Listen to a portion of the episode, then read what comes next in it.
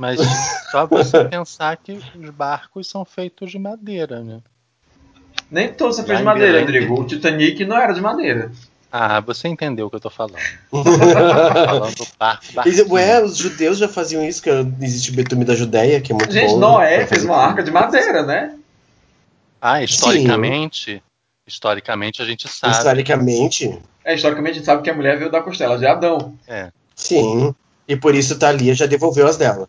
Noé esperou os pinguins virem do Polo Norte para poder subir na arca. Né? Errou. Errou feio, errou feio, errou rude. Alô. Deixa eu te dizer uma coisa. Isso aí é antes Cadê do José, Tinder, é antes do Hornet, era mais difícil. Eu acho que tudo depende. Ah, tá. Vai se fuder, Não, eu posso Você já sabe, tem que apertar o botão Por esse nome eu não sei o que você tá falando. gentil até manda se fuder pessoas. sentidos ninja. E diga, por favor, que não é textão. Então, na terça-feira, na quinta-feira, na terça-feira, na realidade. Deixa eu só pegar uma coisinha ali. Outra coisa que eu. Só pegar uma coisinha, cinco segundos. Deixa eu falar uma coisa. Mal, imaginei que ele fosse fazer isso em algum momento da minha vida. E o puta aí, você não posso falar mais nada. Você vai fazer Super paranoico também, né? Deixa eu só me lembrar. Não é, vai ser Tô ficando enlouquecido. É, então vai ter que ser nós quatro. Sim. Quatro da onde? Eu tô de volta, bicha. Ih, tá maluca. É louca, né? Olá, eu sou Game Dance e hoje nós vamos conversar com você sobre uma coisa que a gente certamente não tem, mas que cobraram de nós a vida inteira. Desde gostar de futebol e carrinhos, até falar grosso, passando por não usar cor-de-rosa, coçar o saco e não chorar por causa de nada, nós que nascemos homens fomos pressionados desde sempre a mantermos um comportamento que seja condizente com aquilo que temos entre nossas pernas.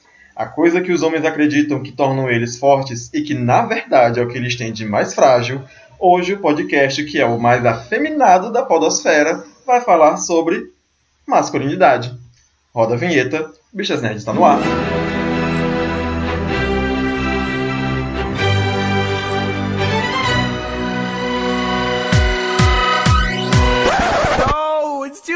Hoje comigo no podcast, o elenco tá super enxuto. Estamos com Drigo Menezes. Ser um homem feminino não fere o meu lado masculino. E com P.A. Rodrigues. Boa noite. Tudo bom, gente? Tem que falar com a voz grossa mesmo. Sou muito estranho, não? Eu não sei, parecia uma coisa meio filme de terror. Era né? pra ser uma voz máscula, isso? É, acho que eu tentei. A tenteada é livre, como a gente fala no sul, né? Bom, é, vamos lá. Eu queria começar dizendo que, Ai, não, que... deixa eu começar dizendo. Desculpa, tá, eu já vou começar logo sendo mal educado. Hoje tá, achei, tá, hoje tá tudo uma leitura tão filosófica que eu queria te parabenizar. Achei ela tão profunda. É só isso. Ah, muito obrigado. muito obrigado. Bom saber que eu atingi você assim tão profundamente. É, verdade. É tá difícil, mas piada, conseguiu. Piada de hétero até, tá vendo? É. Ok, vamos lá. é... Por isso que ninguém ri. Exatamente, né? É, é bem por aí. Ai meu Deus, hoje vai ser. Vai, é, não, tá difícil. Anyway, gente, vocês estão ouvindo a gente, não desista da gente, tá? Não desista. A gente vai melhorar. Deixa, antes de eu entrar no assunto definitivo, deixa eu pedir logo, enquanto eu tô lembrando, eu quero pedir logo isso. É, se vocês não, não curtiram a página da gente no Facebook, por favor, faça isso. Curta a página da gente para dar esse apoio, dá seu like lá e assim você vê tudo que a gente posta no dia a dia. Tem sempre notícia bacana a respeito do universo LGBT. Não sei por onde você está ouvindo a gente, se é pelo site ou se é pelo feed.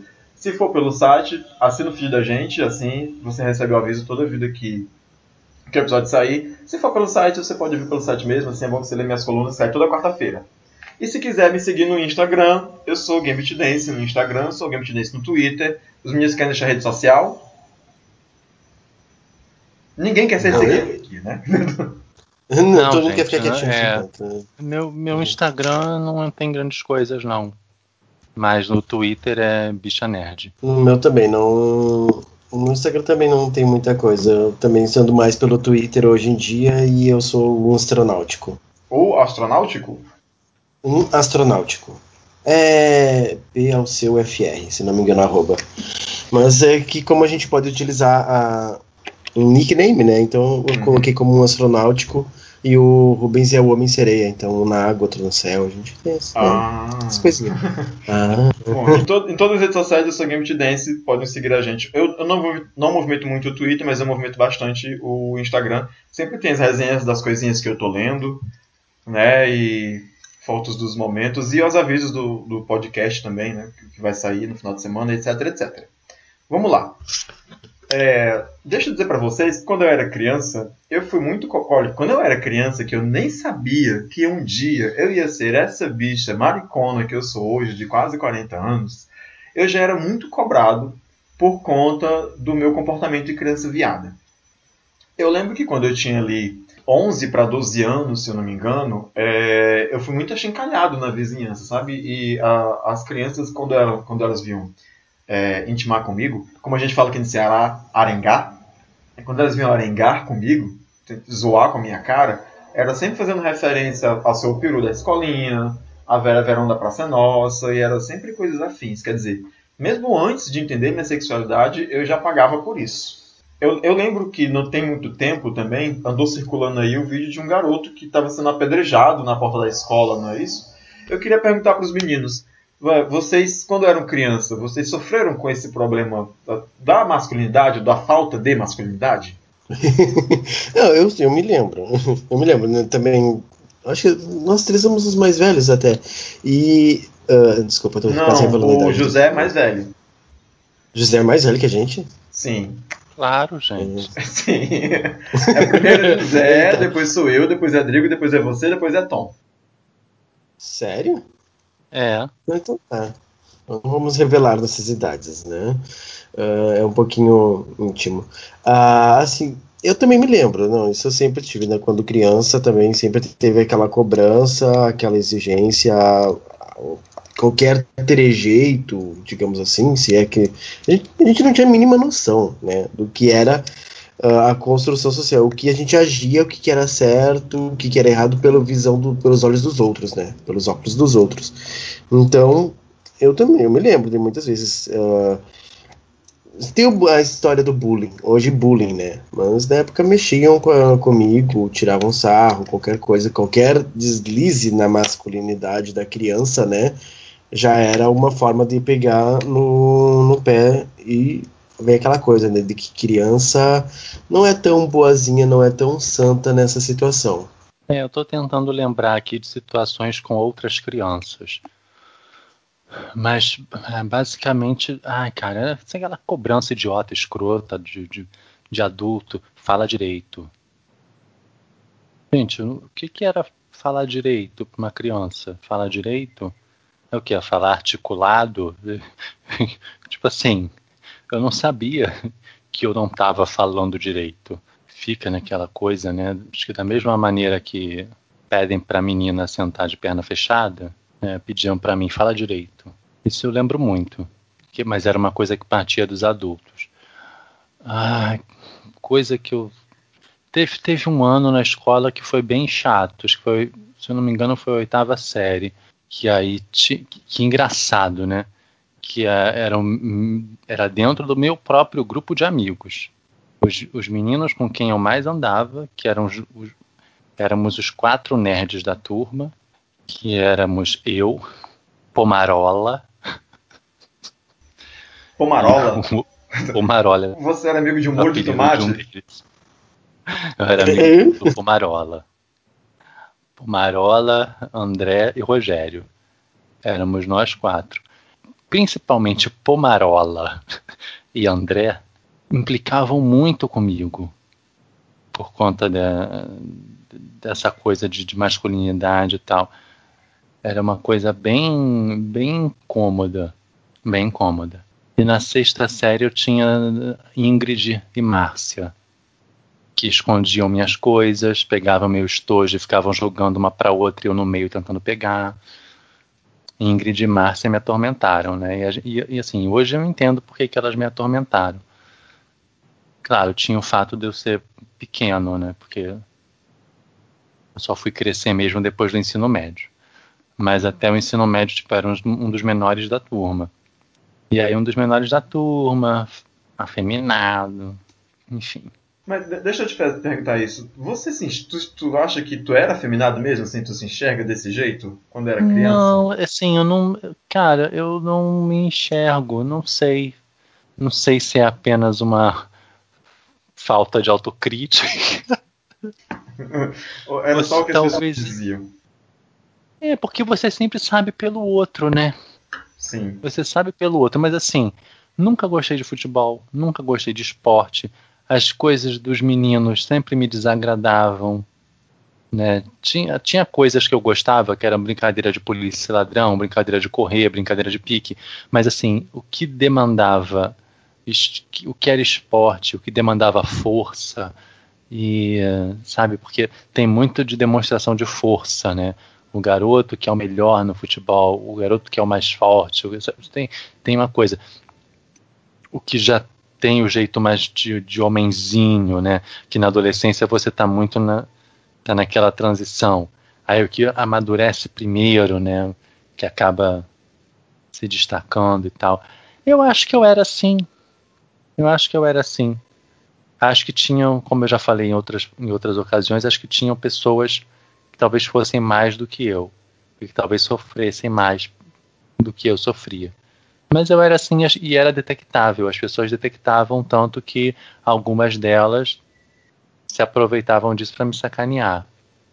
Já que fiz essa pergunta para você, deixa eu perguntar para o PA também, antes que eu responda. Você acha, PA, que você era uma criança afeminada? Você acha que não, você estava no meio dos outros e você zoava outra criança que, tava, que era afeminada?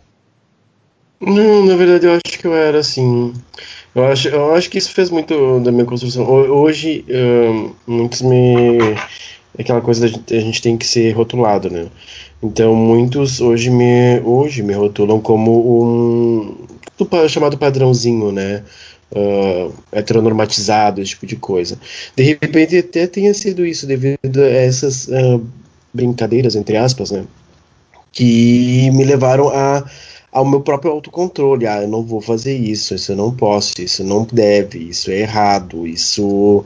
É, querendo ou não mexe muito com a gente. E eu me lembro de muita coisa assim, de não, fa não faz isso, não, não fala assim, não age desse jeito, age dessa outra forma.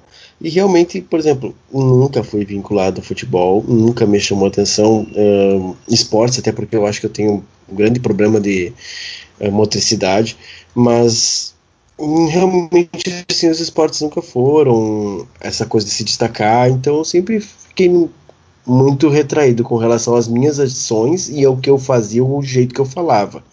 Então realmente de, acho que isso influenciou muito na, na minha, minha própria construção social, na minha própria postura hoje de que eu sou. Não, e assim, quando você percebe que tá todo mundo falando e te pedindo para agir diferente, você vai começar a agir diferente. Porque você não quer ser toda hora chamado a atenção. Então, assim, é, é, eu tenho. Hoje, eu tenho noção de que eu não tenho um comportamento é, masculino padrão. Mas eu também tenho muita noção de que eu, eu poderia ser muito mais afeminado se eu não tivesse me podado se eu tivesse deixado a coisa correr naturalmente, hoje meu comportamento seria muito diferente.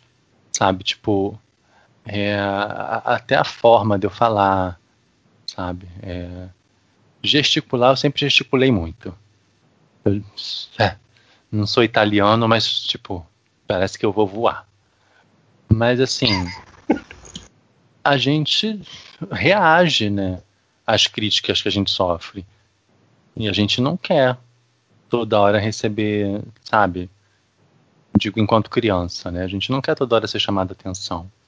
Então, assim, eu tenho consciência de que. E que, assim, não é que eu esteja forçando a barra para parecer menos afeminado. É que ao longo dos anos, por ter sido repreendido, sabe, eu fui me podando. A gente, eu, a gente vai se podando. Né? A gente vai tentando entrar na caixinha que estão dizendo que a gente tem que entrar. E mesmo depois que você cresce, que tipo você entende que tá tudo bem, que você fica, faz as pazes né, com quem você é, com a sua sexualidade, com a tua orientação, você já teve uma vida inteira de condicionamento para ser e parecer diferente. Então, assim, vai estar tá moldado daquele jeito. Entendeu? Não é uma, não é uma forçação de barra como a gente vê muita gente forçar a barra, sabe? Que tem medo de se assumir, que não, sabe, começa a namorar e não pega na mão.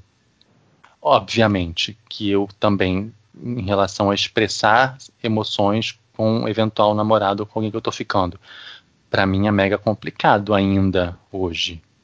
Eu, às vezes, não me sinto seguro, não me sinto ok, confortável, dependendo do espaço que eu tô para fazer isso.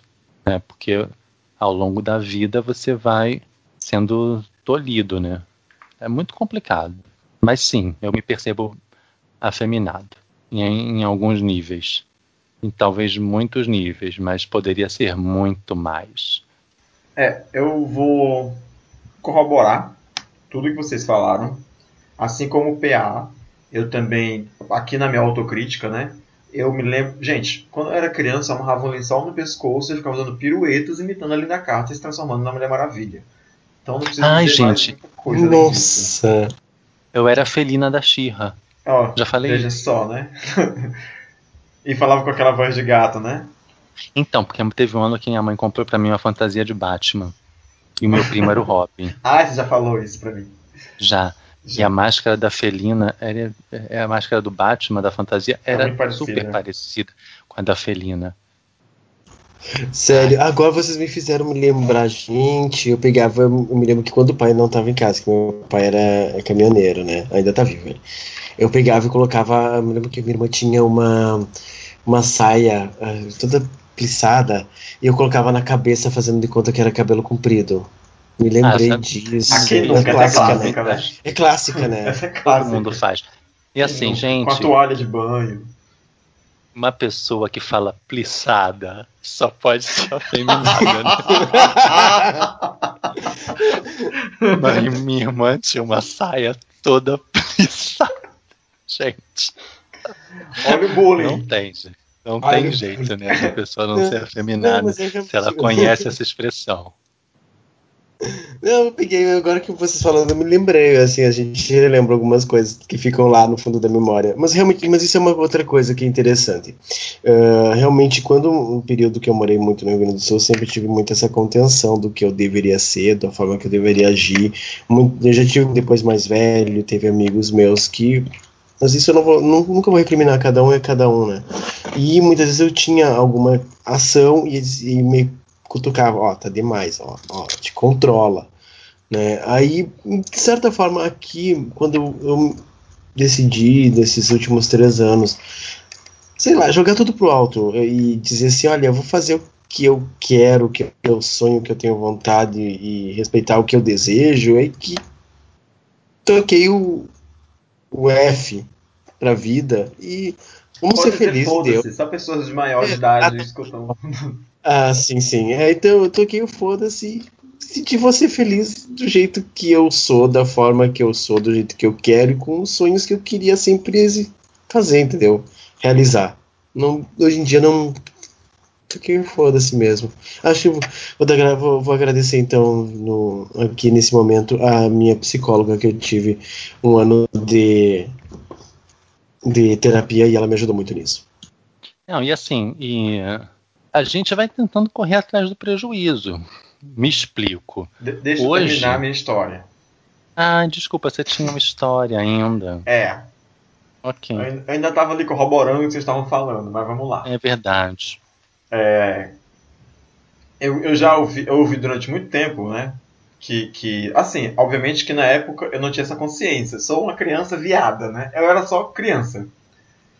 E isso que o PA falou vale muito. Hoje em dia, já velha, eu tento perceber que tem um comportamento afeminado. Eu acho que meu comportamento é afeminado. Eu fico, eu fico muito chocado quando alguém fica chocado quando eu falo que eu sou gay e a pessoa não acredita, né? Eu, eu digo que eu sou gay e a pessoa, nossa, mas não parece. Eu digo, Mona, peraí, né? Porque eu, eu me acho muito feminina, mas as pessoas dizem que não. Ao contrário de quando eu era criança, que eu não me percebia assim, as pessoas diziam que sim. O, o, que, o que eu queria colocar nesse momento foram dois comentários que já fizeram a, a meu respeito, dois ou três, peraí. Enfim, quando, quando eu comecei a namorar, um colega meu falou pra mim, né, que eu tinha melhorado muito meu jeito quando eu comecei a namorar a Marcela, que foi minha namorada lá na adolescência, né? Que eu tinha melhorado muito meu jeito. Quer dizer, ele veio fazer um elogio, né? Um suposto elogio.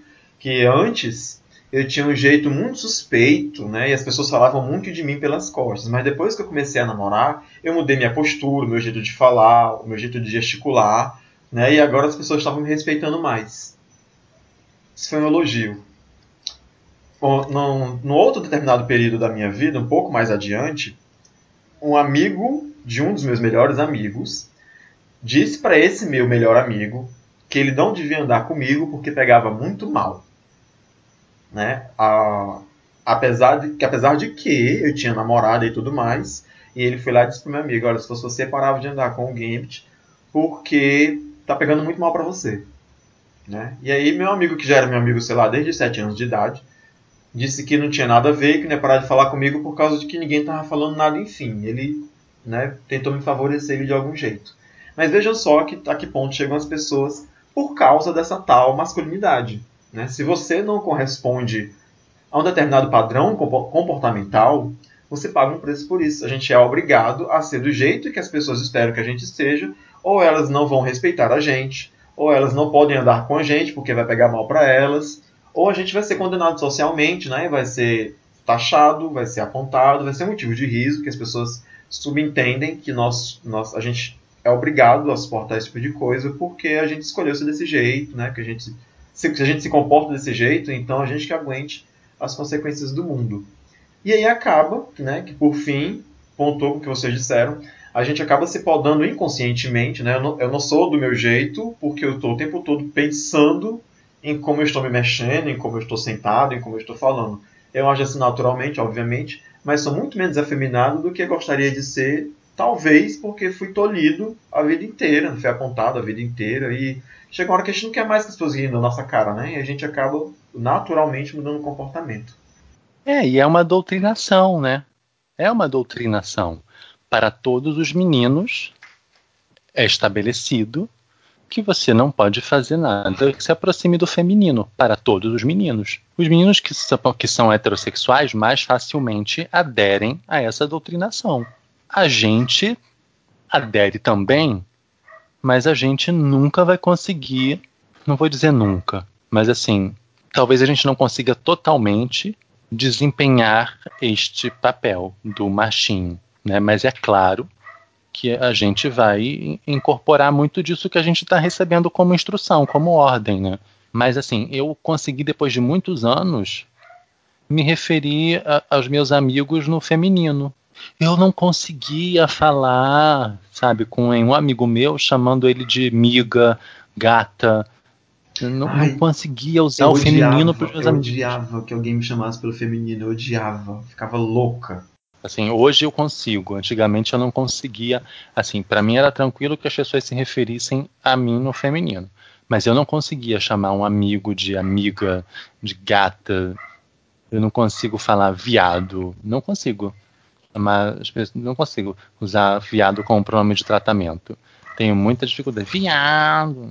Mas assim, eu, eu não sei o que, que é exatamente.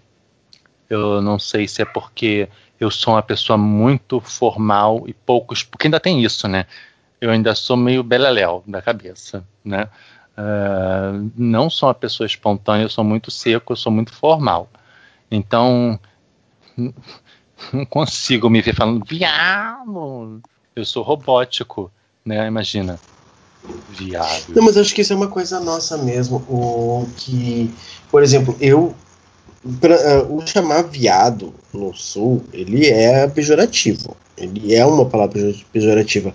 Mas eu achei aqui tão interessante que, pelo menos aqui em Maceió, viado é, é, é aquela coisa até brother, sabe? Assim, aí viado. Aí, Não, mas aqui, aqui no Rio também. Mas assim, o uso que os, que os meninos hétero fazem do viado como forma de tratamento uns com os outros é diferente do uso que dois gays fazem como forma de tratamento. Porque quando o hétero está se chamando de viado, entra naquela coisa de sempre eles estarem é, alfinetando o outro em relação à sexualidade, sabe? Tem, tem isso, uhum. tá implícito, não, não é uma coisa consciente, objetiva.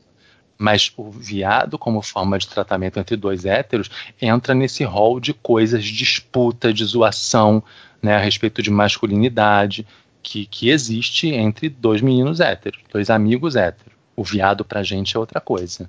É, pra gente o viado, o bicha, é tipo o cara. Cara, eles também usam como se fosse cara. Mas assim, mas passa. Mas tem um tom pejorativo. Tem um tom de zoação, sabe? De zoação, é. Tá, tá tentando diminuir o outro. É. Uhum. É, eu que nem falei, assim, eu não, nunca tive um problema do, da referência do feminino ao, a outra pessoa. Realmente, desde que ela desse a liberdade, desde que ela se sentisse à vontade com isso. Da mesma forma que eu, por mim, nunca tive problemas também, quando mais velho, depois mais tarde, de se referirem a mim no feminino. Desde que eu tivesse intimidade com aquela pessoa, de ela, a pessoa me outro viado. Aí pegava podia. Ah, aí que falava, me chamava pelo feminino, mas nunca. Pra mim não tinha problema. Então, da mesma forma que a outra pessoa, se ela não tivesse problema com a referência do uso feminino, eu usava tranquilamente. Não, nunca tive muito problema com isso. Mas assim, eu não sei se eu estou avançando muito no que, é, no que seria a pauta, mas sabe quando é que isso, sabe quando é que isso pegava para mim? Quando realmente essa questão do afeminado passou a ser complexa, importante e, enfim, no, quando eu estava conhecendo alguém pela internet, né? Porque, enfim, desde que estou aqui, desde que tudo era mato. E aí, quando, quando nas salas de bate-papo do UOL, no Mirk, nos sites de, de, de pegação, hoje nos aplicativos, mas assim, lá para trás, quando eu era jovem, muito jovem, tem aquele scriptzinho, né? Ah, mora onde? Faz o quê? Que antigamente não tinha essa coisa de você estar na internet e, e, e você presença virtual ser associada à, à imagem, né? Não tinha um, um, Facebook com a sua foto de perfil, com coisas que você não tinha. A gente entrava num bate-papo num canal do Mirk e você era um nomezinho na lateral do canal. Você era o seu nickname. Trocar foto, trocar foto demorava horas porque a conexão na discada era uma merda. Então ficava aquela coisa, né? Demora para trocar foto e tal, e aquelas perguntinhas. Como é, o que, que você faz? O que, que você gosta? O que, que você é? O que, que você curte? Não sei o quê. Aí vem a pergunta: Você é afeminado? Eu ficava assim, porra, não sei. Eu digo para ele que sou, digo que não sou. Se eu disser que eu sou, ele vai parar de falar comigo. Se eu disser que eu não sou, porque talvez eu acho que eu não seja, quando chegar lá ele me conhecer, ele, talvez ele entenda que eu sou. E aí acabou. Né? Naquela época eu não tinha né, o entendimento que eu tenho hoje de que se a pessoa fizer essa pergunta para mim hoje, ela vai levar uma patada. Aliás, eu já nem falo com quem faz essa restrição afeminada. Eu não falo com pessoas que fazem restrição a porra nenhuma, porque tem aqueles aqueles infelizes daqueles perfis tipo macho ativo Flamengo. Não ah. curto afeminados, não curto negros, não curto gostos, é gordos. É apenas meu gosto pessoal. Não, gente, não falo com essas pessoas de forma alguma. Mas naquela época, quando eu era jovenzinho, né, era um tabu e era complicado para mim. Tinha sempre essa pergunta, essa pergunta era um entrave, eu nunca sabia o que responder. Primeiro, porque ser afeminado ou não, independente de como a gente encare hoje, enfim, de como eu encaro hoje essa questão, pode ser uma coisa muito subjetiva. Né? Para uma pessoa que está super no armário, uma pessoa que está dentro da heteronormatividade, que faz questão de esconder sua sexualidade, suas relações, esse seu estilo de vida, esse lado da sua vida, essa sua orientação, vamos chamar do que quer que seja, você usar uma calça um pouco mais apertada pode ser você ser afeminado. Né? Tem é, é, essa coisa muito subjetiva. Hoje em dia, seja o que for, eu estou cagando e andando. Mas naquela época era muito bizarro. Inclusive, vou interromper você para dizer isso. Eu tenho amigos que andavam comigo de canguinha, que não são gays, e que outras pessoas, quando conheciam a gente, achavam que eu era hétero e meu amigo era gay, sendo que é completamente contrário. Para você ver o, o, como isso é subjetivo. E, e o como uh, as pessoas associam é, um comportamento que não está diretamente ligado à sexualidade, mas como elas, elas ligam aquilo, grudam com a sexualidade. Quer dizer, meu amigo que é hétero, porque é um pouco mais educado, fala mais baixo, não é grosseiro com as pessoas, trata mulheres com educação. Ele está ligado à homossexualidade, que é uma coisa que só tem a ver com quem você transa, por quem você se apaixona, que não tem nada a ver com o seu comportamento. Sabe? Mas tá, as pessoas atrelam isso. Isso anda de mãos dadas. Eu tenho tanta preguiça, isso é tão 1990, isso é tão começo dos anos 2000 como eu falei, hoje eu tenho tanta preguiça disso, de que isso seja ainda uma questão para as pessoas, sabe? É claro, é uma questão e não é à toa, é uma questão porque a gente é o tempo inteiro bombardeado com um certo modelo a ser seguido. Por isso é uma questão.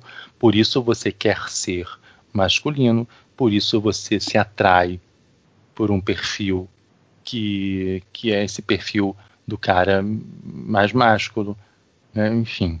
Mas tenho preguiça. Eu vou aproveitar que você fez esse comentário, porque eu comentei logo na abertura né, que a masculinidade é o que os homens entendem normalmente, né, o que os homens héteros entendem, como sendo é, o seu ponto mais forte, né? aquilo que os define. E aí, algum, não só os homens, né? Todo mundo, né? Porque sim, historicamente, inclusive, a mulher veio da, da.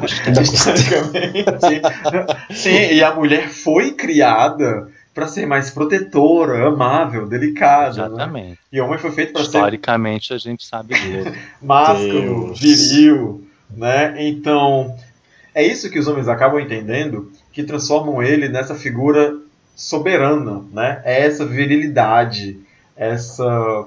o não negar força. E, mas, no entanto, isso é um negócio que, que ao mesmo tempo está tão ligado à, à, superioridade masculina, mas que é algo muito frágil. Né? A masculinidade é uma coisa que você pode, que você pode destruir com uma atitude muito, muito, muito simples. Então eu queria pedir que, para no decorrer da nossa conversa, se vocês fossem se lembrando de alguma coisa que destrua a masculinidade, alguma bobagem, vocês fossem anotando aí, para no final a gente fazer uma listinha pequena de, de, sei lá, 20 coisas que destrói completamente a masculinidade de alguém, certo? Eu já tenho alguns itens aqui em mente, mas deixei vocês pensando na, nas coisas. No, até o final da gravação a gente faz essa lista okay. de coisas que destroem a masculinidade. É, eu queria fazer uma, uma pergunta para vocês. Depois de a gente falar muito sobre a gente, sobre como foi a infância da gente, de como a gente se comporta hoje, como consequência de toda essa, de toda essa pressão, é, eu queria que vocês, que algum de vocês, se pudesse, tentasse responder essa pergunta. Por que, que se valoriza tanto o homem másculo? Né? Por que, que a gente não pode ser afeminado? Inclusive, no nosso meio, para complementar a pergunta, a gente sabe que, que o pseudo hétero ele é muito valorizado. Se você entrar no aplicativo desse e colocar no seu perfil, por exemplo, que você é casado, você vai ter muito mais é, possibilidades, você vai ter muito mais atenção do que se você disser que é, que é afeminado, que é e curte afeminados e tudo mais. Tem muita gente aí no mundo, no mundo afora. Eu, por exemplo, tenho o meu coleguinha de parada de ônibus, já contei a história aqui para vocês. Né? Ele segue esse perfil. Ele não é afeminado e ele é fora do meio. E, nossa, se, se alguma biba, se alguma mona tocar nele, né? Porque ele não dá confiança, ele não fala, ele não sai com ninguém. A gente ficou tão nervoso, toda vez que eu falo dessa pessoa, eu fico nervoso, né? Que eu preciso ressaltar aqui que eu jamais sairia com alguém no mundo que estivesse num lugar público e não tivesse coragem de pegar na minha mão, de me dar um beijo na frente das pessoas, porque isso ia pegar mal e ia revelar a nossa identidade sexual. Desculpa, vou fechar esse parênteses. É, então, se você sabe dizer por que, que é tão prejudicial não ser masculino? É porque a alternativa é ser feminino, né? E a gente vê como a sociedade trata, trata a mulher. Né? O homem se colocar num lugar que não seja esse lugar da masculinidade, é, ele está indo na direção do lugar feminino, do lugar da submissão, né? do, do lugar que ganha menos, do lugar que é fraco. É, é, patriarcado, né, define, eu acho. Não, isso é, é bem interessante, realmente, do, por causa que, pra uma noção, eu, eu era, já pensava como, um pensamento, tinha um pensamento viado, que, por exemplo, eu sou, tenho, sou graduado como enfermeiro, né, então, quando eu fiz meu trabalho de curso, eu quis entender por que, que havia tão poucos homens na enfermagem, por causa que teve a minha professora, que ela falou que originalmente a profissão enfermagem ela era feminina. Aí eu, por, por quê? Por que, que a enfermagem é feminina e a medicina é masculina? Qual, por, quem disse isso? Quem, quem, quem, definiu isso? Por que, que isso é definido assim? Né? Então foi aí que foi aí que meu primeiro contato com relação à masculinidade, feminilidade, o feminino, e realmente é realmente isso. O, o feminino ele é muito subjugado, ele é pressionado, ele é inferiorizado na nossa sociedade patriarcal. E com isso, a partir do momento que se tu te desloca do, do superior, de certa forma, do que é convencionalmente superior para o que é inferior, você vai ser inferiorizado. Não, não, como não está em pé de igualdade o feminino e o masculino na nossa sociedade, se você transita uh, ou se você flerta com essa outra situação do feminino, você vai ser inferiorizado. E isso, consequentemente, é desvalorizado em relação à sexualidade. É, porque você está abrindo mão da sua força, você está abrindo mão da sua, da sua potência, você está abrindo mão, sabe, do seu, do seu lugar. Você, sabe? Isso é tão Parece reprodutor, baixo reprodutor. E, e, daí abrir mão dessa força, dessa masculinidade, sabe? Por que, que isso é um problema? Não, e, não, e assim, que, como assim força? Sabe? Tipo, é claro que essas coisas não se dão no nível do consciente, né? Mas assim, é um papel, é, é, é, é, é uma dinâmica muito cruel de você, para os dois sociais, com tais e tais atribuições, e você ter um script tão fixo, tão duro, tão rígido para ambos os lados. Mas assim, a gente não pode falar de como é isso para a mulher, porque a gente não é mulher. Mas assim, para a gente, sejamos héteros, ou sejamos homossexuais, ou sejamos bissexuais, é complicadíssimo. É, você, tem, você tem que ficar no trilho. É como, sabe, o trem que não pode sair do trilho senão dá merda. Ser homem é muitas vezes você tem que permanecer nesse trilho, sabe? A gente sai do trilho e dá merda pra gente, né? Durante uma parte da vida a gente sai do trilho e dá merda. É que chega no momento da vida, para algumas pessoas, para nós três, por exemplo, chegou, que a gente. Que trilho porra nenhuma. Eu não sou um trem. Eu não tenho que ficar nesse trilho. Entendeu? É, isso não é importante para mim. Quer dizer, eu preciso entender que isso não é importante para mim porque inconscientemente vai continuar sendo importante boa parte da nossa vida, porque isso vai ditar as nossas escolhas amorosas, isso vai limitar a gente ainda um pouco, né? Mas a gente consegue é, hoje em dia romper com muito disso mais facilmente. Mas, nossa, para o homem hétero é, é, é um saco, né? É um saco, porque assim, a gente é viado, ok beleza. A gente é viado, então é isso aí, é o que tem para hoje. Mas imagina o cara hétero, sabe? Que tipo assim, bota uma camisa rosa, viado. É um pouco mais carinhoso com o filho, um viado. Divide as tarefas com a mulher dentro de casa, viado, acho que viado.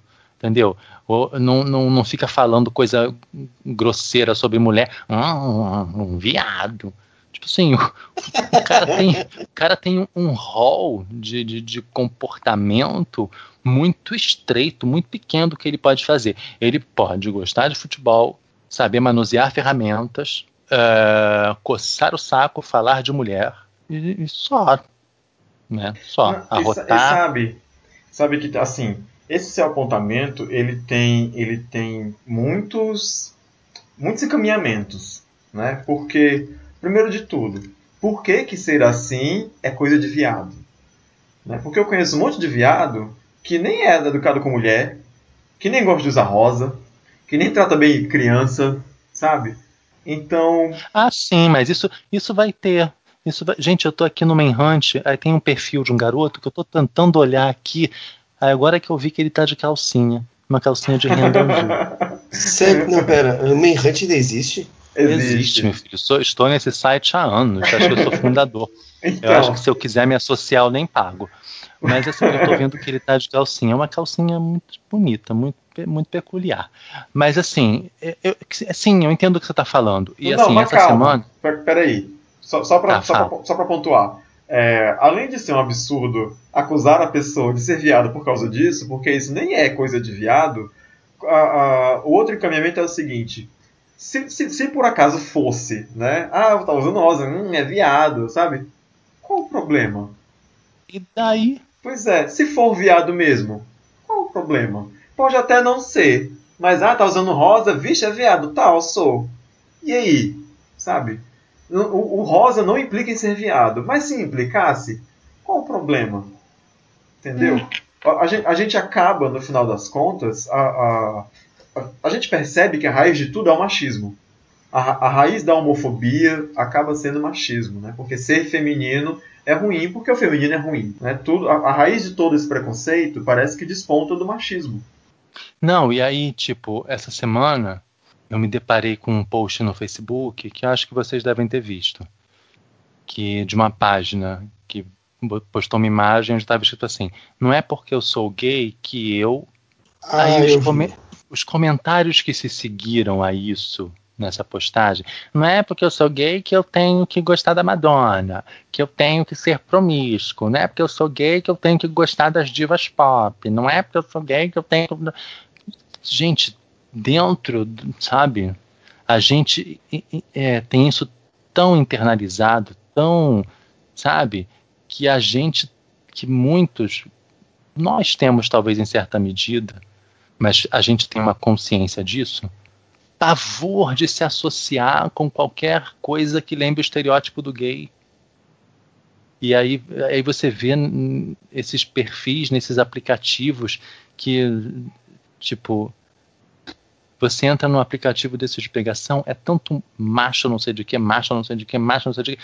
Gente, isso é um aplicativo gay ou é um aplicativo de, de, de, de sei lá de que, de trogloditas. De é broderagem, de gore. É macho no sigilo, que macho discreto, que macho não sei o que. Fica assim, gente, meu Deus, que, que paranoia, sabe? Que, com, com esse comportamento, sabe? É, as próprias, os próprios gays, eles têm isso muito internalizado. É um show de horror. Eu, esses aplicativos eu tenho cada vez mais preguiça, porque é um show de horror. Será que, será que é por isso que tem muita gay que tem fetiche em pseudo-hétero? Né? Que, que gosta do, do cara que não parece ser gay? É, tipo, a grande resposta deles é: ah, eu gosto de homem. Se fosse pra, pra pegar mulher, eu pegava uma mulher de verdade. Gente, quantas Essa é vezes. É clássica. quantas vezes, gente, a gente já não ouviu isso? É, não vou ficar com cara afeminado porque eu não gosto de mulher. Se não pegar uma mulher de verdade. Ah, mas, mas certo. Baseado nisso, quem seria então esse, esse homem ideal, esse, o macho alfa ideal? Como ele tem que ser, meu Deus? Ninguém tem essa Ah, eu não sei. Como ele tem que ser, eu não sei. Eu sei que ele tem que estar muito longe de mim. Muita preguiça. Mas será, será, será embora, que é o cara que não lava o pinto? Eu... O cara que tem queijo embaixo da, da do prepúcio? Ai, que não limpa a bunda. Ai, o cara que não, não limpa a bunda, porque se for, quem limpa o quintal, porque vai receber visita? Tá esperando visita. essa foi podre. Né? Gente, porque é sério. É, é, é, muita pressão no ser hétero, né? Não que seja, enfim, tá lá, tá, tá lá cheio de privilégio. Mas pelo amor de Deus, como é que é o macho ideal? Como é que é o cara ideal? O cara não pode fazer nada, velho. O cara, tudo que o cara faz, ele tá mijando fora da bacia. Deve ser um inferno isso. Você tá, você tá sofrendo essa pressão, dando essa satisfação o tempo todo, 24 horas. Ah, e, é, e, é, e assim, e pra, alguns deles não conseguem nem conversar com um cara gay. Vocês já se viram nessa situação de vocês estarem numa, numa situação social ou de trabalho e tal, e aí a gente é gay, né? Enfim, quem não sabia disso fique sabendo agora. Né? Aí tem uma pessoa que é hétero na mesa ou, né, e tal, e a pessoa não consegue nem interagir com a gente. Eu acho fantástico. Parece que a gente. Eu, às vezes eu tenho vontade de fazer assim. para ver se a pessoa corre, para ver se ela se caga, para ver se ela se mija. Sabe? Porque é, uma, é um mal-estar sólido. Sim. Como se de repente cumprimentar a gente. Mas ou... essas pessoas são tão endeusadas, mas tão endeusadas. Cara, quando eu tava em aplicativo, que agora a gay tá casada e ela saiu dessa vida né? Mas quando eu estava solteiro, eu era que nem corrimão de escada. Todo mundo passava a mão. Quando eu estava em aplicativo, o tanto de vezes que eu já ouvi, que já me perguntaram isso, sabe? É, o tanto de texto que, que, eu já, que eu já li de não sou e nem curto afeminados, procuro caras fora do meio, né? Ou o cara que pergunta assim, ah, você tem maior cara de machão, taradão, sabe? Eu digo, olha, taradão posso até ser, mas machão eu já não posso me responsabilizar por essa declaração. Né? Porque eu não sei, como assim? Como é que é machão? Ah, que tem pegada. Velho, não é uma característica do, do machão ter pegada. Ai, gente. Eu queria entender, sabe? Esse fenômeno social. Né? Vou fazer um TCC, vou fazer uma pesquisa para entender por que, que as gays se odeiam tanto. Né? Por que, que elas têm tanta aversão a si próprias? Por que, que elas procuram no outro algo que, que elas mesmas não, não possuem, né? Que é essa coisa do cara machão, fedorento, barbudo, sujo, que não toma banho, sabe? Que é grosseiro. Ah, não, mas ah, peraí. Nossa, acho que, não querem, acho que eles não querem o sujo, não. Elas querem, eu acho que elas isso, querem... Não, é, pera, porque isso é quase um mendigo, né? É, pois é, mas, gente, a quantidade de gay que, que gosta do cara, que trata, que trata ela como se ela fosse só um buraco, você não tem noção, sabe? De gostar de ser maltratado, esse sim, ou o quê? Mas eu vi muito. Então é aqui em Fortaleza só que tem, né? Porque eu já, vi, já recebi muito esse tipo de, de, de depoimento. Da, da... Ah, mas eu, há um tempinho atrás eu estava lendo um texto sobre isso, né? De como é, o sexo entre homens é muito violento e que isso é mega problemático. Né? Eu não sei se eu concordo com você na parte da sujeira. Eu, assim, eu entendo que essa coisa não, do, é uma hipérbole. Do homem, do, eu sei, essa coisa do homem hétero ser sujo e pouco, mas, ai, gente, sujeira não. Não teve mas... até aquela vez uma corrente do que tinha o metro, né, e o Uber. Era o Uber? Uber, Uber sexual que. Uh -huh. Sim, existe. O, é Amber, não é Uber, é Amber. Uber. Amber. Uber. Uber. Tem o Lamper, tem o Lamper que é o linhador. Uber. É, tem, tem, o, é, tem, tem o que era o antítese, né? Que era o cara que não se cuidava, o cara desleixado. A coisa é tão frágil que tem que se criar. Aquele que é o homem que se cuida e o homem que não se cuida, né? O macho, né? Na verdade. Que aí é aquele ali que é o verdadeiro macho, aquele não se cuida, não tá nem aí pra essas frescuras. Isso é frescura. É, eu acho tão engraçado isso, tão, às vezes, tão, não só cansa, mas é tão engraçado essa necessidade de que tem que de autoafirmação. É, mas é, é, bem, é bem difícil, né? Deve ser muito difícil você ter que corresponder. Quer dizer, a gente sabe que é difícil ter que corresponder a todas essas expectativas. Só que a gente não correspondeu. Eles correspondem a maior parte delas. Né? Mas deve ser muito, sei lá, limitador, né? Deve ser muito, muito limitado você viver assim. Viver assim, sabe? Tem um documentário que eu não sei se vocês já viram na Netflix, que é The Mask You Live In. Não que conheço. fala justamente. É um documentário que fala justamente sobre masculinidade. Fala sobre isso que a gente está discutindo. Quando é que os meninos perdem a conexão com essa coisa da emotividade, com essa, com essa coisa mais terna, entendeu? Quando é que os meninos começam a ouvir e a internalizar que eles têm que ser fortes, que eles não podem chorar, que eles não, sabe, que eles não podem é, abraçar os amigos, que, que, que, que a amizade entre meninos, quando é que ela começa a, a deixar de ser terna para ser uma coisa de, de competição, de zoação da masculinidade do outro. O documentário é todo sobre isso. Sobre masculinidade, sobre esse modelo de masculinidade tóxica e super restrito, sabe? Reflexões em cima disso e sobre a sobre a necessidade de, de, de, de daqui para frente, enfim, de se repensar essa masculinidade e de que os meninos tenham uma outra socialização, né? Onde caibam sentimentos, onde caibam expressar as emoções, onde caiba conversar sobre, sobre isso que se sente. É um documentário muito legal. Como é prejudicial isso, né, gente? Assim, como é, como é foda você não poder chorar. Velho, não pode chorar, velho. Não pode chorar. É muito foda isso. Como, como deve ser doloroso isso pro, pro, pro, pro, cara que assume isso, que admite isso pra si, né? Dele não poder chorar. Porra, velho, tua mãe morre. E você tem que ser contido. Você não pode chorar. Sabe? Teu melhor amigo vai embora, vai morar em outro país. Você não pode chorar. Sabe? A, não, e, você terminou um relacionamento de 20 anos e você não pode. Isso no coração de alguém, na cabeça de alguém. Cara, eu não sou psicólogo, mas, velho, especulando, isso deve fazer um mal do caralho, velho.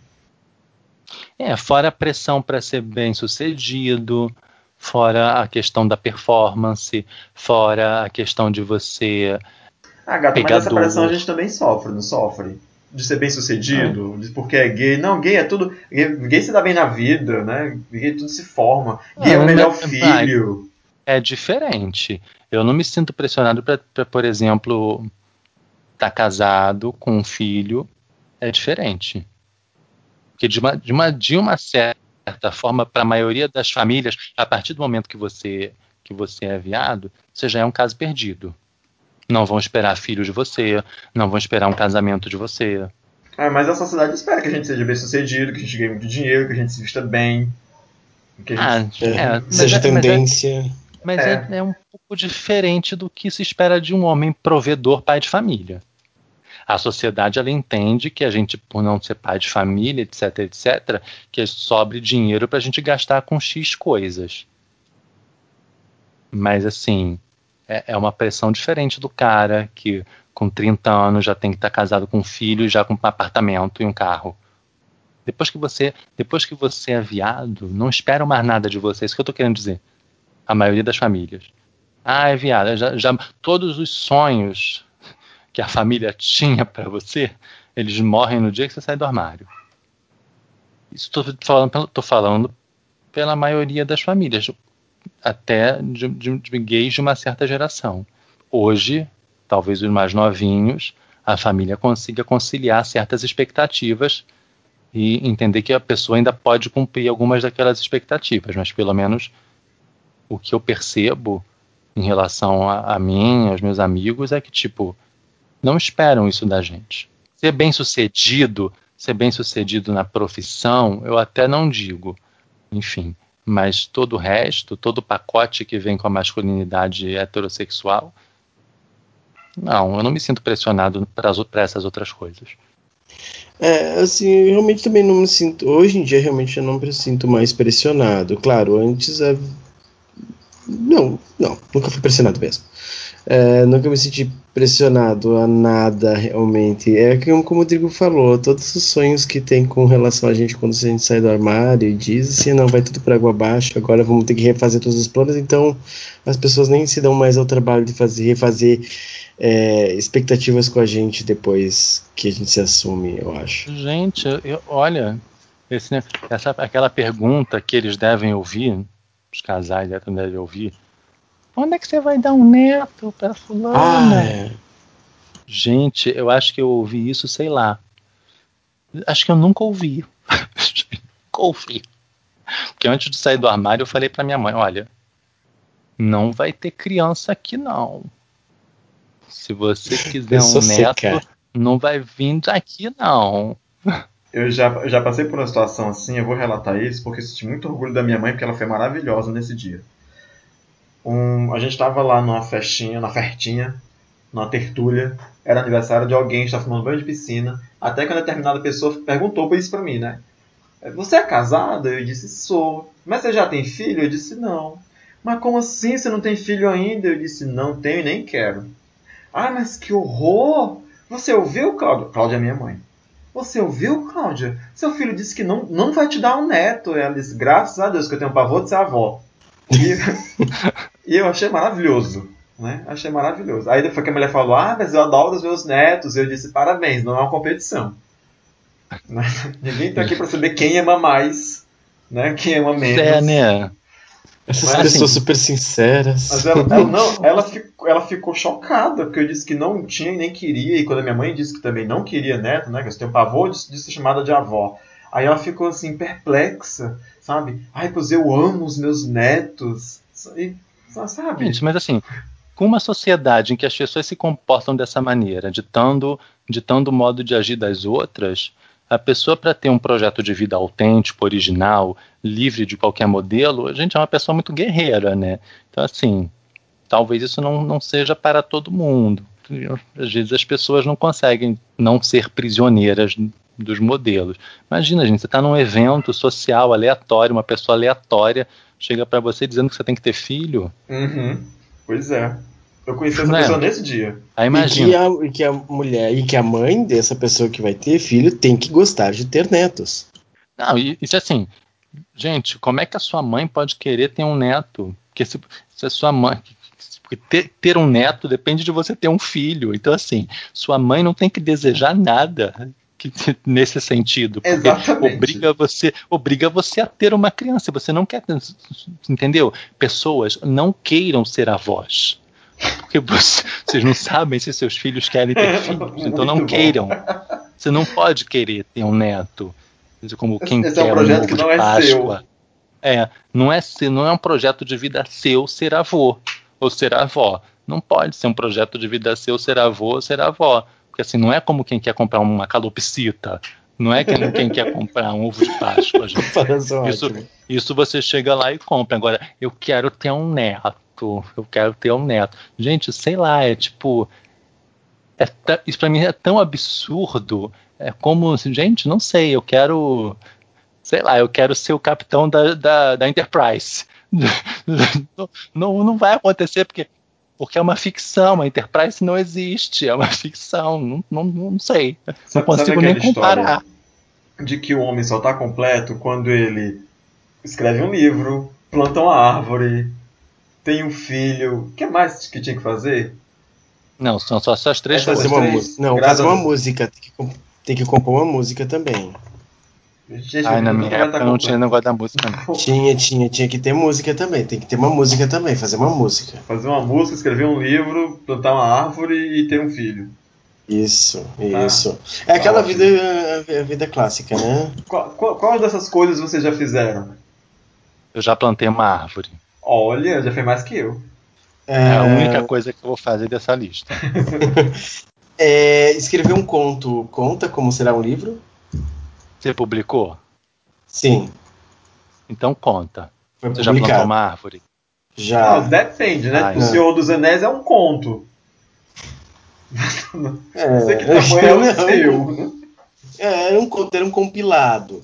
Uh, no Rio Grande do Sul, muito e muito tempo atrás, há várias eras atrás, existia a seleção em cada delegacia do, do escolar, delegacia da, da, educação, que é setores né, da, do Estado, elegia, o, por exemplo, da sua escola, um conto que era passava por uma banca, era examinado e editado todo ano um livro com os contos de cada, eram dois ou três contos de cada delegacia da educação. Aí então o meu foi duas, por dois anos selecionado durante o. Isso é muito tempo atrás, acho que estava no primeiro grau ainda. Até porque era existia primeiro grau, não era nem ensino fundamental. Ah, então acho que conta, né? Bom, é, conta. é. Ah, então foi só árvore. Ainda fez mais não, do que. Não, conta. Claro que conta. Foi publicado. É, tá conta. tá publicado, conta. Não interessa. Como disse Gambit, não é uma competição. Sim, é, o importante é que você faça para completar a sua vida de homem. Isso, isso, isso, isso é importante. De homem masculino. É, vamos seguir. Deixa.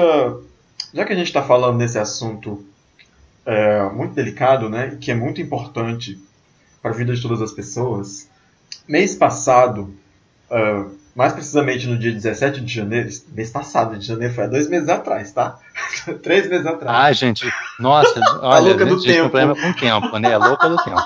Janeiro, janeiro tá tão longe, gente. Lembrei, lembrei da confusão com o carnaval. É. então. Mês passado, janeiro, já tá quase em abril. Mês passado foi janeiro, ok. É. Uh, em janeiro, um tempo atrás, um jogador de futebol, eu não quero dizer nomes, mas foi o Carlos Teves, do Boca Juniors, lançou, soltou o seguinte tweet. Leva o Lito, Lito é filho dele, para quem não sabe. Leva o Lito ao bairro comigo. Ele é criança ainda, mas imagine, a mãe, as avós, o único homem. Se eu não levo ao bairro para que leve uns, uns tabefes, ele pode desmunhecar. Vocês têm noção do peso que é, assim, da, da, noção de pai que o cara tem que é, é tão complicado, seria tão ruim para ele que o filho desmunhecasse, né, que ele leva a criança num bairro para apanhar, para que ele não desmunheque, porque ele prefere ver o filho dele apanhando do que, do que, que isso aconteça. Porque, afinal de contas, como o filho está sempre com a mãe e com a avó, é muito provável que ele desmunheque. Vocês têm noção da gravidade que é uma pessoa, um jogador de futebol, que tem um alcance sei lá de que tamanho dizer algo desse tipo? É, gente, é porque na realidade as pessoas, muitas pessoas ainda veem a questão dos filhos serem homossexuais como uma falha na criação que elas deram. Alguma coisa que elas deixaram de ensinar, sabe? Alguma má influência de alguém, ou de um amiguinho gay, ou de, de mulheres da família. Exatamente, principalmente como culpa da mãe. É, não é, um, não é porque aquela é a natureza da criança, não. Foi alguma coisa na criação que deu errado. Mas e apanhar? A é de alguém.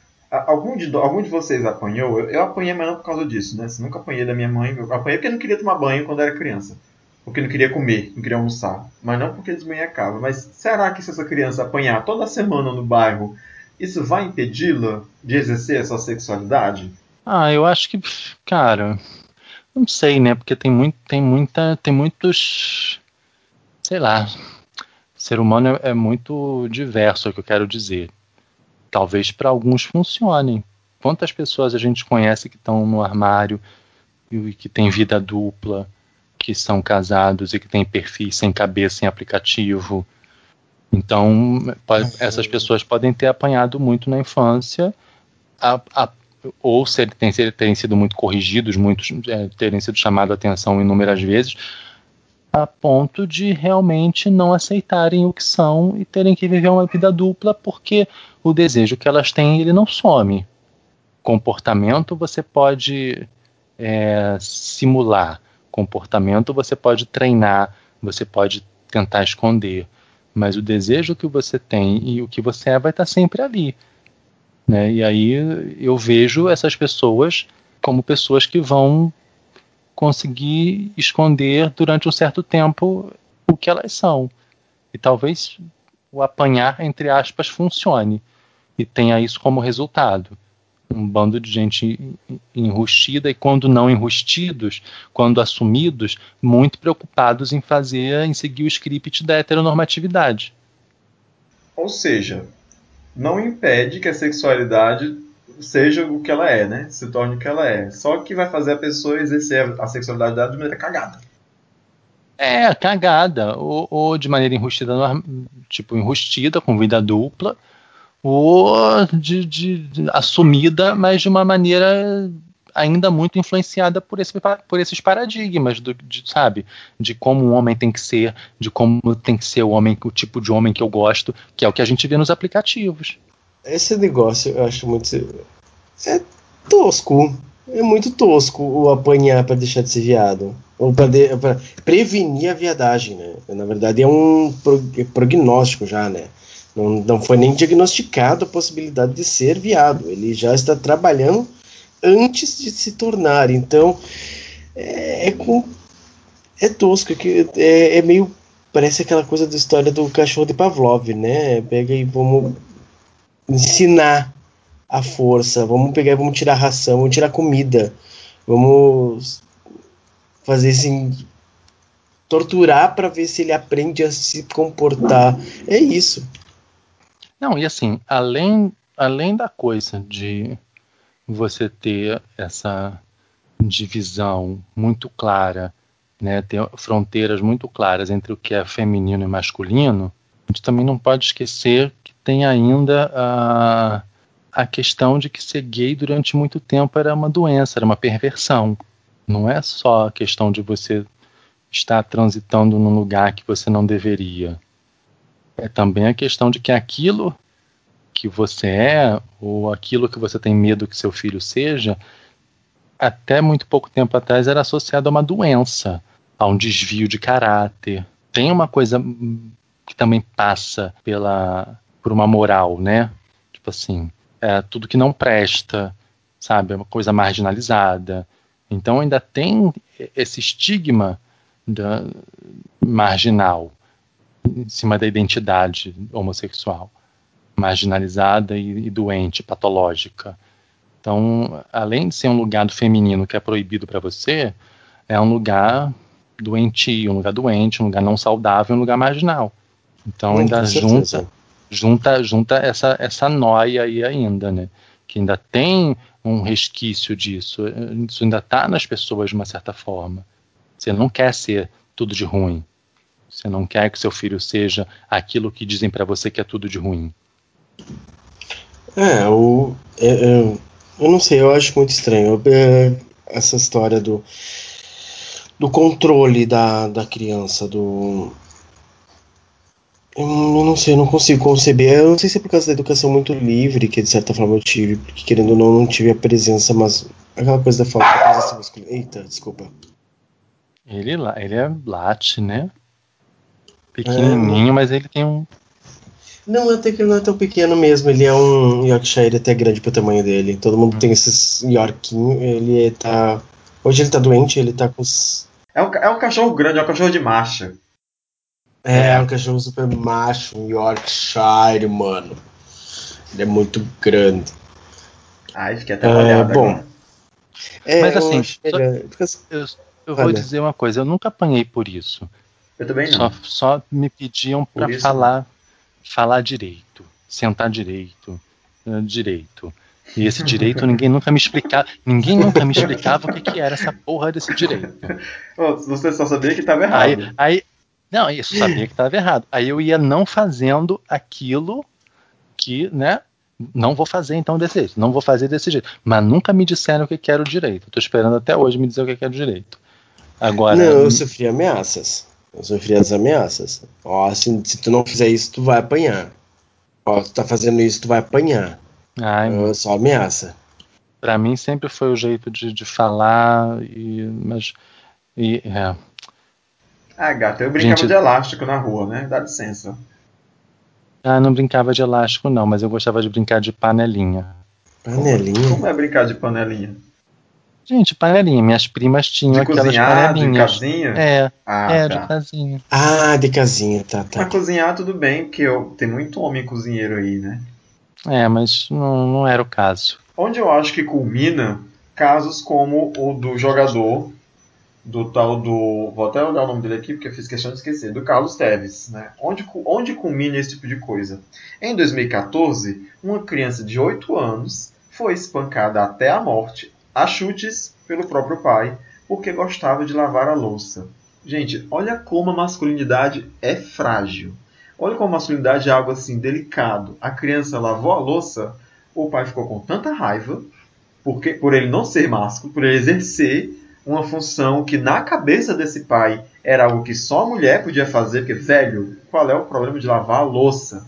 E o cara chutou a criança até o fígado dela ser dilacerado. Literalmente. Isso não foi exagero. A criança, obviamente, morreu. É que eu, eu acho tão complicado que, assim, eu, eu sempre soube que eu não teria filhos. Desde a minha adolescência já estava muito claro para mim, porque eu entendo que eu não quero ter esse nível de envolvimento com outro ser humano. não quero ter responsabilidade sobre a vida de uma pessoa, não quero ter que cuidar, eu não quero ter que acordar de madrugada para dar novalgina, para dar qualquer antibiótico que seja, e eu não quero trabalhar mais para prover o sustento de um ser e me responsabilizar por ele durante boa parte da vida dele. Isso sempre foi muito claro para mim, mesmo quando adolescente.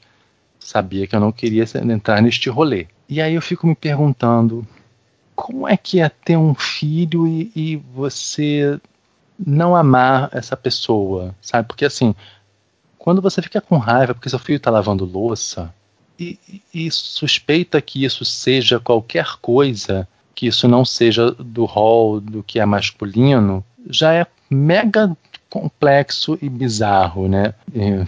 Enfim, você querer que a pessoa seja de um jeito, que ela seja diferente daquilo que a natureza é dela pede que ela seja. E, e assim, você matar, você bater já é já é muito muito além da minha compreensão. Eu não consigo entender como uma pessoa que é pai ou mãe consegue fazer isso, ou consegue falar coisas do tipo: prefiro um filho bandido do que um filho viado, ou prefiro que meu filho morra do que me dê esse desgosto. Eu não consigo entender é, de onde sai esse desejo da paternidade. É que às vezes não é um desejo, né? Às vezes, para muitas pessoas, simplesmente a paternidade e a maternidade acontecem. Né? 15 dias e às atrás, vezes você. Deixa eu fazer essa vírgula aí. 15 dias atrás, para você ficar mais chocado ainda, uma senhora evangélica deu graças a Deus que o filho cometeu suicídio porque ele, é, porque ele era gay. Eu vi o post, eu vi um, um post sobre isso. Aí tem aquilo, né? Você, é, não é você ser pai é diferente de você ter um filho, né?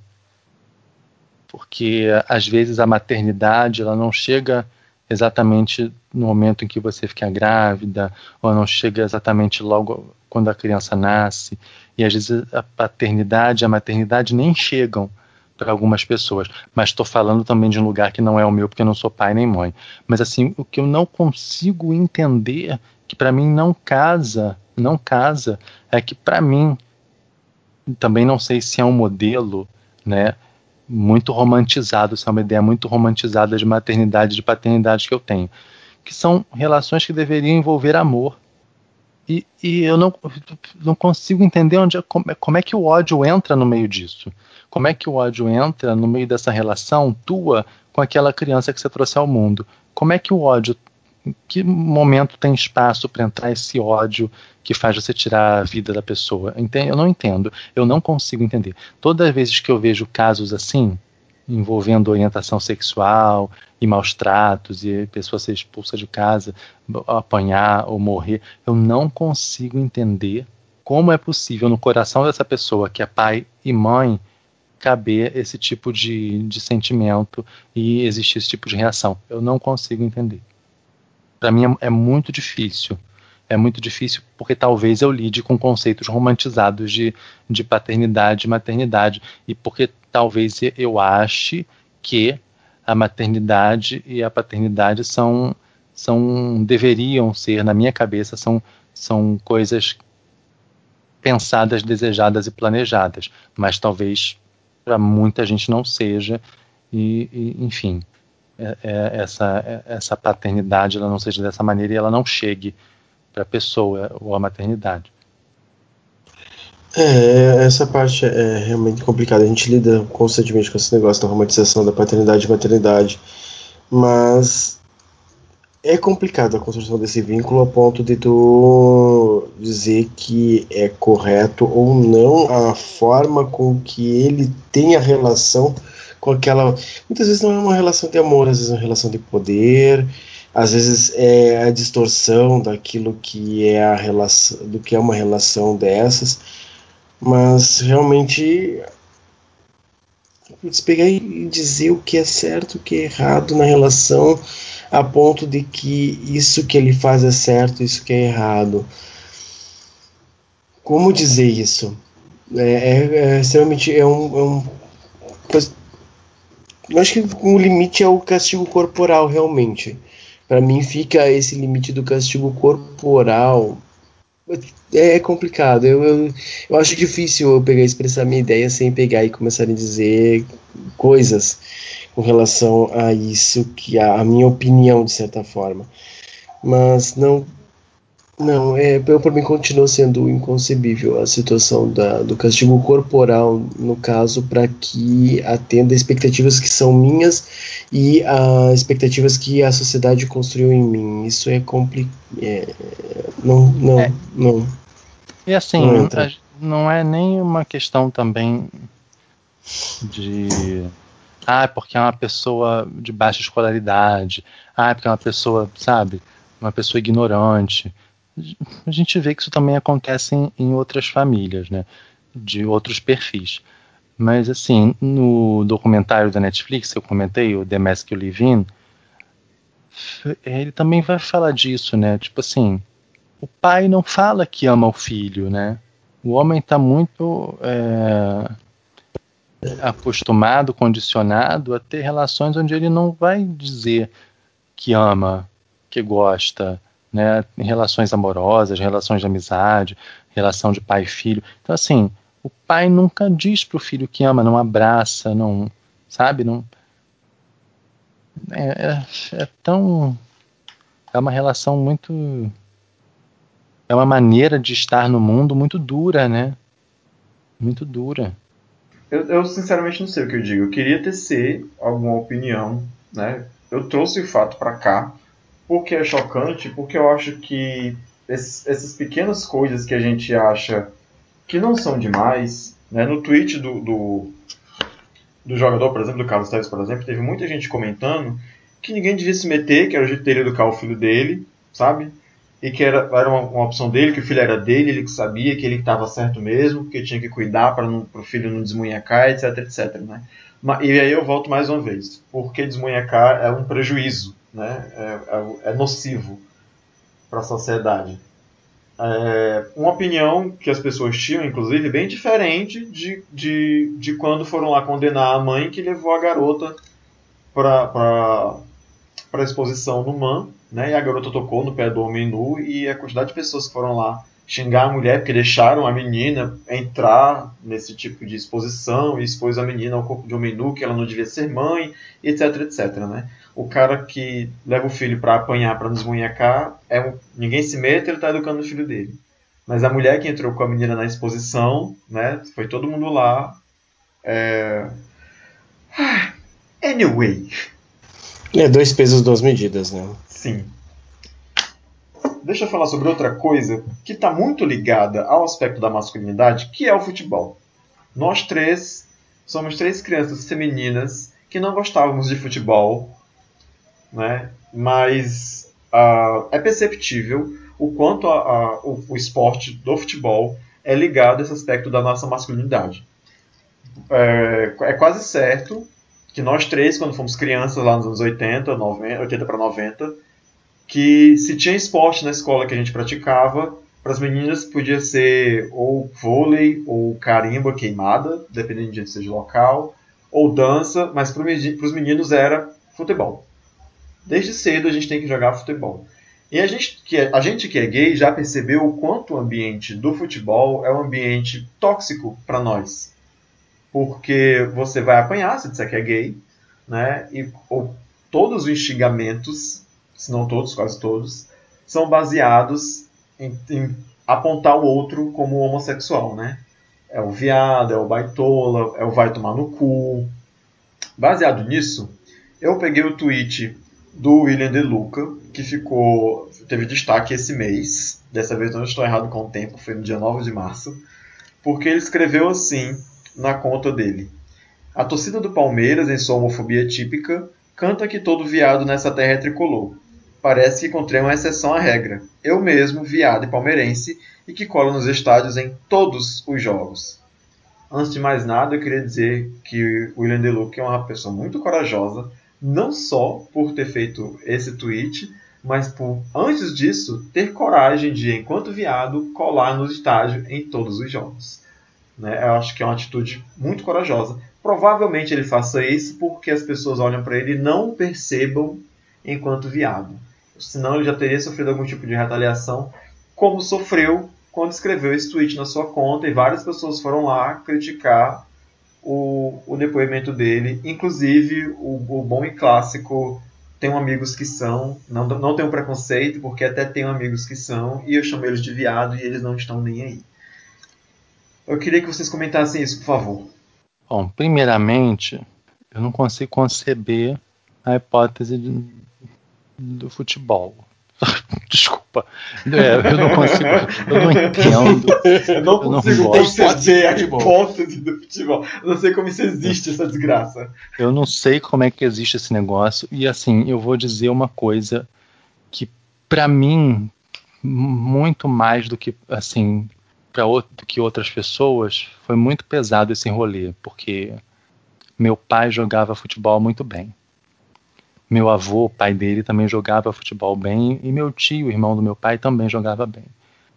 Meu pai é, não se profissionalizou porque não quis, mas ele jogava futebol aqui no bairro que a gente mora, jogava em time da universidade, jogava no time de uma imobiliária que tinha aqui no Rio de Janeiro e inclusive ganhou um apartamento dessa imobiliária porque jogava futebol pela imobiliária e tal. Apartamento que depois ele perdeu, que era um irresponsável. Enfim. Mas meu pai jogava futebol muito bem e era muito conhecido no bairro por jogar futebol. Meu pai teve amigos que saíram do Brasil, foram jogar fora, jogar futebol em times no exterior. Era amigo de jogador da seleção de 70, enfim. E eu, filho do meu pai, enquanto meu pai era vivo, a infância inteira e até depois que ele morreu foi: "Ah, você joga bola igual seu pai? Você joga bola?" E como eu odia, gente, odeio desde criança. Nossa, um pavor, um pavor. Até tipo quando eu era menor, assim, tipo uns sete anos, uma vez me chamaram para jogar futebol num time lá da vizinhança por causa do meu pai. Que tipo assim, meu pai jogava muito. Então as pessoas entenderam que isso devia ser genético nessa merda. Aí lá vou eu, não sei porque que me obrigaram aí, não sei porque que eu não. Porque, ai, eu sempre tive tanta personalidade, eu não sei porque que eu não disse não. Mas dessa vez eu aceitei. E tipo, eu não entendo, nunca entendi o que que faz naquele campo, tal. Eu não entendo, não gosto, nunca assisti uma partida de futebol, nem na Copa. Eu não entendo, eu não sei o que é um escanteio. Já tentaram me explicar 15 vezes, mas eu detesto tanto futebol que meu cérebro deleta. Depois que a pessoa me explica o que é um escanteio, eu meu cérebro joga na lixeira e eu esvazio a lixeira, porque na minha cabeça não é para botar esse tipo de informação. Não preciso. Aqui só cabe a cronologia de X-Men. Botar hoje a regra do escanteio para mim não, não, rola, não rola. Eu mas, assim, entendo a cronologia maluca dos quadrinhos e dos filmes dos X-Men, mas não sei o que é ah, impedimento. Ah, Entendo o negócio todo multiverso DC, sabe, da crise nas infinitas terras. Entendo a origem da poderosa, Kryptoniana, Atlântica, Kryptoniana de novo. agora, viu? Foi puxado. Eu entendo tudo, eu entendo que o Longshot, na verdade, é um clone do Shatterstar, que foi criado pelo Shatterstar e Rictor, uma coisa maluca lá no mundo de Mojo. Eu entendo tudo isso, mas futebol eu não consigo entender. E aí eu fico pensando, e não consigo me imaginar, mas eu fico pensando como deve ser para um cara gay que gosta de futebol. Porque como não gostar de futebol no país do futebol? E aí você se descobre gay e você não pode mais gostar de futebol? Que assim, eu detesto, caguei. Caguei pro futebol. Caguei. Beleza.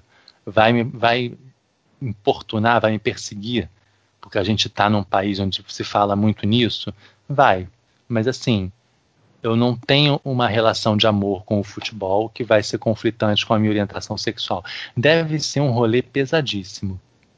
Não só pelos xingamentos e tal, mas tipo assim, porque se você gosta e entende, as pessoas nunca vão acreditar que você de fato entende.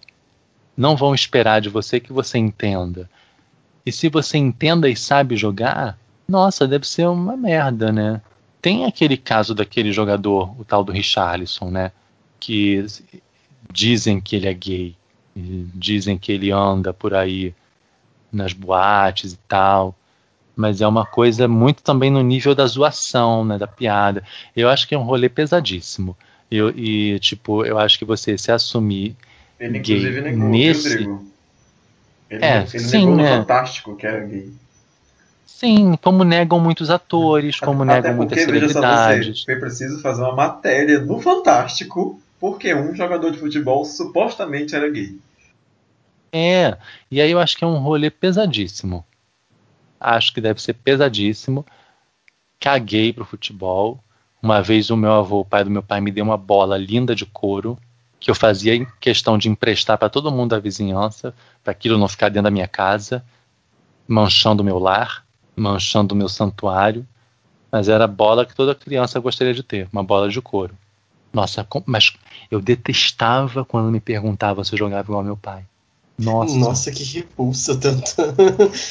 Cara, porque assim, é- era meu pai era conhecido por gostar de futebol, futebol e carnaval, né? Porque meu pai também desfilava em escola de samba, era da bateria da escola de samba. Digo, União teu da pai era muito hétero. O meu também é bastante hétero. O meu é bem hétero. Super hétero. O meu também, ele joga futebol também. e é goleiro. Ah não, o pai era daqueles. eu- Umas tinha deslizes. É uma- Um deslize que eu me lembro que eu- meu pai na, na, super, na heterossexualidade dele era fazer as unhas. As unhas do meu pai eram impecáveis. Ele tirava a cutícula, passava base e passava creme, por causa que ele dizia que não era obrigado. O que era o método de trabalho. Um dos instrumentos de trabalho dele, ele dizia que tinha que cuidar, que ele é caminhoneiro, né? Então ele tinha que cuidar das mãos dele. Era o deslize dele. Mas não, era aquela coisa é, marceneiro, o pai era metido a marceneiro, a, a construir. A, a nossa casa foi praticamente ele que construiu com as mãos dele, as áreas, tudo era sempre ele que construía. Ele que fazia as coisas, ele que. E motorista de caminhão, né? Aquela coisa, eu convivi muito com caminhoneiro, então o pai era héterozão também. Mas e com o futebol, PA? Não, o pai até que era- não era assim, nunca foi muito fã de futebol mesmo. Então, O pai nunca então você foi. Não- não passou isso pra relação mim. com o futebol. É, essa relação com o futebol foi conflitante, foi em relação mais no no colégio mesmo. Eu teve aquela coisa de, de pai tentar brincar com o filho com bola de futebol. Quando ele viu que eu não tinha a destreza e essa mecânica corporal pra nada, aí ele desistiu. Então não fez muita diferença nem pra ele nem pra mim mesmo. Aí ele te deu uma panela. Não, ele me dava caminhão. ele dava carrinho. É, já que não brinca de bola, vai brincar de carrinho, né? É, é isso, é isso e muito isso são duas coisas que eu recebi.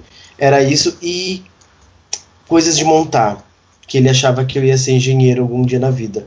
Mas como eu, na verdade, vou, eu sou, gay, sou viado, né? Então vou ter que fazer arquitetura, que é é a função do arquiteto, né? E aí é engraçado, né? Que tipo, tem coisas que, que, que você, enquanto gay, as pessoas esperam que você faça, e outras coisas que as pessoas não imaginam que você possa fazer, ou que você possa gostar. Que aí eu volto novamente para a questão daquele post lá do Não é porque eu sou gay que. E tipo assim, não tem que ter um comportamento padrão para ninguém. Ponto.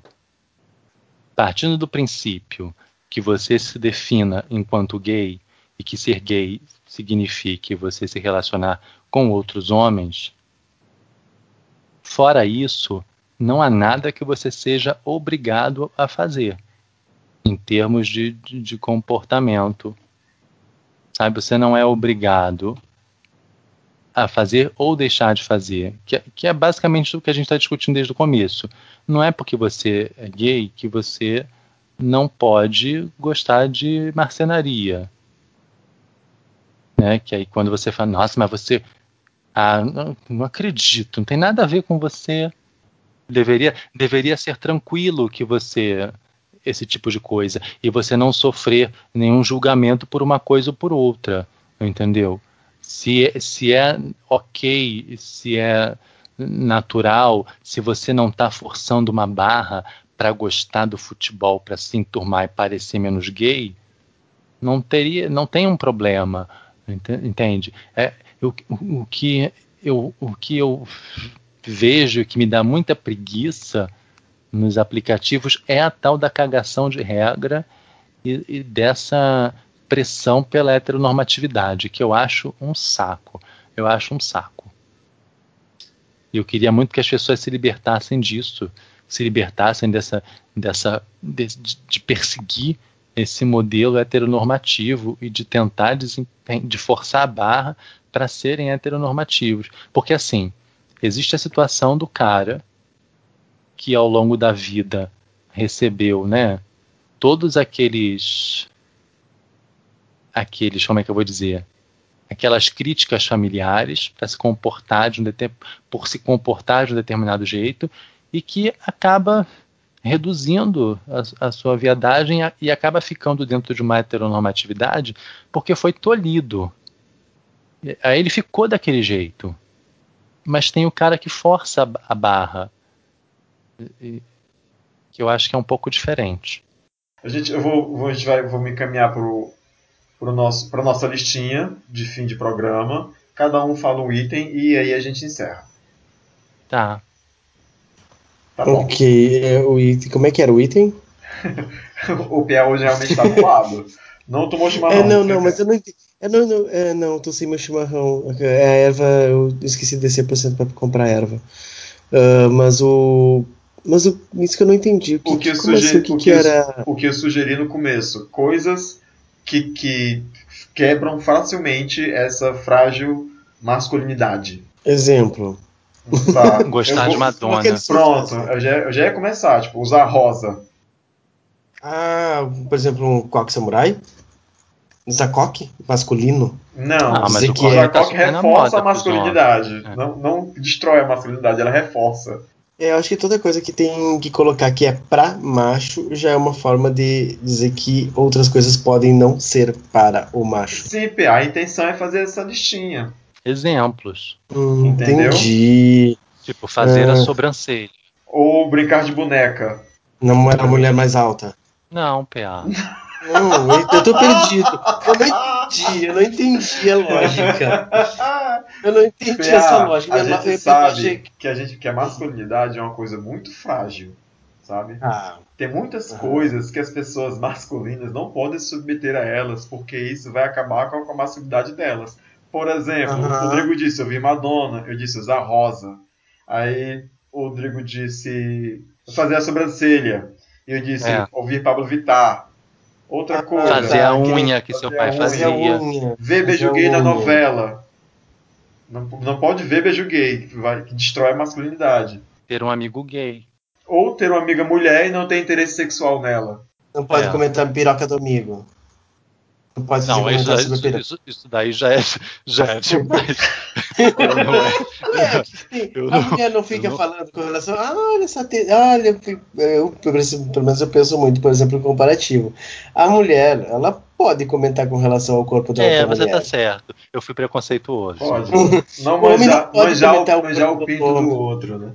Mas é, eu acho, mas eu acho que isso já nem é uma coisa tão simples. Eu acho que já é uma coisa bem pesada que quebra mesmo a masculinidade, né? É, não, mas assim, não, mas num mundo que no mundo ideal, onde não houvesse essa pressão para desempenhar um, um, certo modelo de masculinidade, dois homens heterossexuais poderiam falar das suas rolas é, mas, mas normalmente, sem que ficasse estranho, sem que. Claro, não, ficasse... acho que eu fui longe Acho que eu fui longe na história da piroca, né? É, Mas, acho que você por exemplo, hoje assim, é o corpo.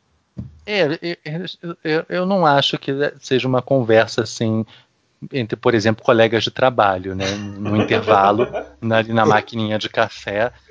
Ah, mas a sua piroca é torta, né? Não, não, tipo, eu tenho cabeça, um prepúcio, cabeça, você tem? É, tipo, nossa, mas que chapeleta. Não, não, não vejo isso. Tá, mas, claro, foi uma hipérbole, foi uma hipérbole. Mas, por exemplo, o cara fala, putz, tá, o cara chega pro outro assim, putz, tá malhando, né? É, isso daí é com o pessoal entra como Acharam o Trump é bonito. Pronto, agora você pegou o é, espírito, PA. você vê eu não assim, sei se eu começo de nem... novo para ficar dinâmico ou se eu deixo desse não, jeito e com o PA lesado. Deixa desse jeito, deixa desse jeito. Você vê que o cara não pode nem chamar o outro de bonito, né? Aqui no Rio falam muito, ah, fulano é um cara pintoso. Aqui é presença. Você vê um ator bonito, você vê o Brad Pitt, né? O Brad Pitt é um cara presença. Aqui usa pintoso. Bom, pintoso, mas pelo menos na minha geração, né? Que eu tenho 38 anos. Eu não sei como é que Como é, é, que porque os pintoso aqui é, jovens- é, é afeminado, né? Falando é pintoso, ele dá pinta. Mas tem mais itens. Homem, por exemplo, não pode chorar em filme romântico. É, não pode chorar. Pode chorar. Bom. né? Não pode gostar, não É. pode gostar de filme É. de romance. É, não pode gostar também. Só, né, outra coisa que destrói a, a frágil masculinidade, né? É, não pode falar sobre a emoção dele, né? Não Ele pode não chorar em pode, geral. não pode discutir é, relacionamento, porque DR é coisa de mulher. É, homem não pode dizer não pro sexo. Não pode brochar. Mas acho que brochar não destrói a masculinidade do cara.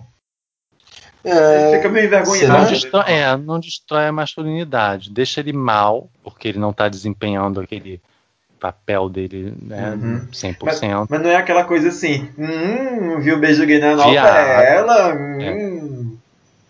não é sabe? tipo broxou viado. É. Hom- Homem não pode ter mais de três pares de sapato. não pode demorar nas compras. Ah, é, Ah, homem, esse homem não objetivo pode gostar compra. de fazer compras, né? Não é. Bom, a gente já falou, né? Limpar a bunda. Assim, o porra limpar a bunda, velho, puta que pariu. Como? Como? É isso que Não eu pode não consigo conceber. Conceber o Como é que, não pode como é que a bunda. pessoa anda? Como é que a pessoa anda com o cu cagado? Nem essa catinga de cu, velho. Puta que pariu. Aí depois, aí não, depois as gays ficam falando assim de passar cheque, não sei o que é passar cheque. Imagina os caras que não, que não lava, a- não passa papel higiênico na roda do cu. Pelo amor de Deus. Ah, e assim, eu agora eu, eu parei de malhar desde novembro, eu não tô indo pra academia por preguiça. Eu não consegui ainda. é, eu vou fazer um, um ritual indígena é, Cheyenne e tentar evocar o meu animal, meu totem animal, para ver se eu volto a malhar. Mas eu não tô conseguindo ainda achar essa energia. Mas eu, eu lembrei, eu tô lembrando agora do vestiário. O vestiário das academias é um mix de odores que eu fico assim, gente, como é que esses bichos conseguem? Como ele que é um Ah. cheiro, é uma mistura de CC com chulé, cheiro de cu e suor, que assim, que, que é uma fragrância única. Tem, tinha dias que eu chegava, tava uma catinga tão grande que eu abria minha bolsa, pegava o desodor- o desodorante e espirrava assim em volta de mim para eu poder ajeitar minhas coisas no armário, porque assim, ai, E Era sabe um outra nojo, coisa cheiro. que você não pode? Reclamar desse cheiro, porque isso também vai destruir sua masculinidade. Ah, não pode. Eu tenho que, eu tenho que ficar imerso naquele universo de Caatinga. E gostar. E Dizer que, olha, que o Nossa, cheiro- Ah, não, não, não pode posso- gostar. não, não posso pode nem. Ah, não. Se gostar demais, estão dizendo que você é viado, tá gostando demais. Mas você tem que se manter ali no nível da indiferença. É, tem que ser indiferente. Não Tem pode, que o cheiro forte não nível- pode te incomodar. Entendeu? É, isso é default. É o cheiro default, sabe? Tipo, ali é padrão. Ah, uma coisa que eu lembrei que acho que, que hétero não pode. Glitter. Nunca. Sim, sim. Em hipótese apesar, alguma, Não, apesar de não. que, de uns tempos pra cá, bo- botar glitter na barba virou um negócio assim meio in, né? Ai, gente, eu tenho pavor de glitter. Aí eu uso glitter na barba porque eu sou fina. Sabe? Gente, eu tenho pavor daquilo. Pavor, pavor, pavor. Ah, e quer saber uma coisa também que destrói a masculinidade e que me incomoda muito, que me afeta diretamente? É que homem não pode gostar de super-heroína. E por causa disso, não pode ter figura de ação de super-heroína, porque menina não brinca com figura de ação, então não tem a boneca. E menino que brinca com figura de ação não pode brincar com a super-heroína, porque a, a super-heroína não é figura de ação, ela é boneca. Ai, gente, eu sempre achei eh, os heróis tão sem graça. As mais engraçadas, mais legais são as, as heroínas. É, eu fico triste porque eu quero que tenha as figuras de ação da Mulher Maravilha e sair tudo de todo mundo, mas a dela. Gente, na loja eles sempre falam isso: que ah, chegou uma caixa aqui com um monte de gente da liga, mas Mulher Maravilha só, só veio uma. Anyway, eu acho que a gente já falou ali muitas coisas que provocam sofrimento nas pessoas, nos homens heterossexuais, que eles não podem ter bom gosto por roupa, não podem ter a sobrancelha bem feita, não podem ter unha limpa, nem pode tirar o queijo debaixo da cabeça do pau, porque senão a masculinidade né, afeta diretamente a masculinidade deles. Dito isso e todas as coisas que dissemos, eu gostei muito do episódio de hoje. Vou pedir para vocês se despedirem da- das pessoas. PA, por favor. Bom, gente, uma boa noite super com muito glitter, muita luz, muito arco-íris, muito coisas coloridas na vida de vocês. Drigo? Então, é, sintetizando, por favor, não sejam aquelas gays que fazem aqueles perfis escrotos de não gosto de afeminado, e, e tentando se comprometer com um padrão heteronormativo. Não existe padrão. Não tem que existir padrão. Você tem que ser do jeito que você é e não tem que ficar, sabe, cagando regra, escrotizando quem é diferente, forçando a barra para parecer macho, etc, etc, etc. Porque efetivamente eu não tenho nenhum problema com quem seja discreto. Não tenho, porque ser discreto é apenas se for um comportamento natural espontâneo, né, ou se, sim, se não for uma forçação de barra, eu quero dizer, é apenas mais uma forma de existir. O meu problema é com quem acha que ser discreto é importante, ou que acha que ser discreto é ser melhor do que quem não é discreto. Não sejam essas pessoas. Não sejam essas pessoas que, que sacaneiam e que desvalorizam e que inferiorizam quem é afeminado. Entendeu? Sejam felizes e gays.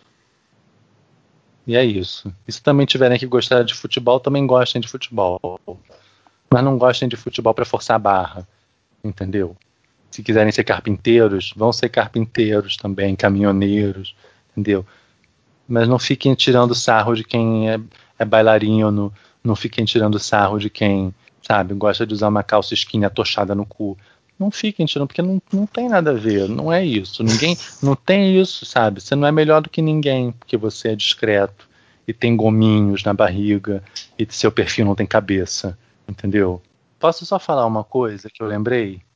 Quando a gente fez episódio sobre transexualidade, o, com a Luísa e com com o Léo, o Léo falou uma coisa que, que ecoa na minha mente até hoje. Que ele falou que uma das coisas, é, não, não foi com essas palavras, mas uma das, melhor, da, da, das melhores coisas, das, da sacada, assim, de, de ser um homem trans, é que ele podia escolher que tipo, que homem queria ser. Porque ele não precisava se vincular com essa masculinidade tóxica que a gente vê por aí. E que assim, que isso é válido para homens trans, cis, hétero, gay, bi. A gente não precisa se vincular a essa masculinidade que, que quer que a gente ande nesses trilhos e que limita a nossa personalidade, nosso modo de agir. A gente não precisa se vincular a essa masculinidade tóxica, essa masculinidade que mata, entendeu? Não precisa se vincular a isso. A gente pode atualizar as definições de masculinidade, entendeu? Não precisa ser desse jeito escroto. Pronto, só isso. É com esse discurso profundo que eu me despeço de quem ouviu a gente até aqui. Muitíssimo obrigado. A gente se vê no próximo episódio. Tchau, tchau. É isso aí. Bye, bye. Então, uh!